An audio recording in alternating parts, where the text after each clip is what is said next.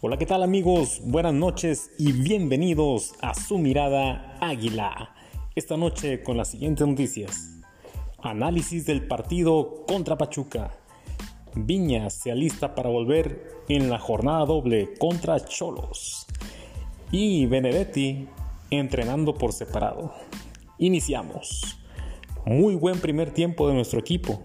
La defensa bien, la media cancha se vio mejor con los dos contenciones que metieron muy buenos goles, eh, especialmente el de Richard Sánchez. Y Fidalgo cada vez se nota más en la cancha y un Córdoba que quiere retomar su calidad.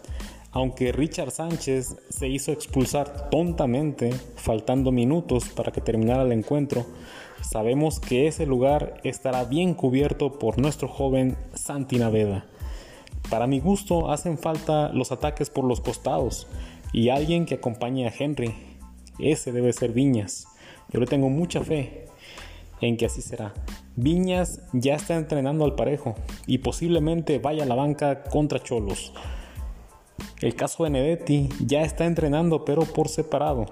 Prácticamente ya se perdió la mitad del torneo y debe de regresar con todo si quiere permanecer en el club. Otra lesión más y ya no creo que lo aguanten. Al menos que algo inesperado suceda, Sergio Díaz, Giovanni, Roger y Leo Suárez deben de estar haciendo maletas para el próximo torneo. Esto fue Mirada Águila. Hasta la próxima amigos.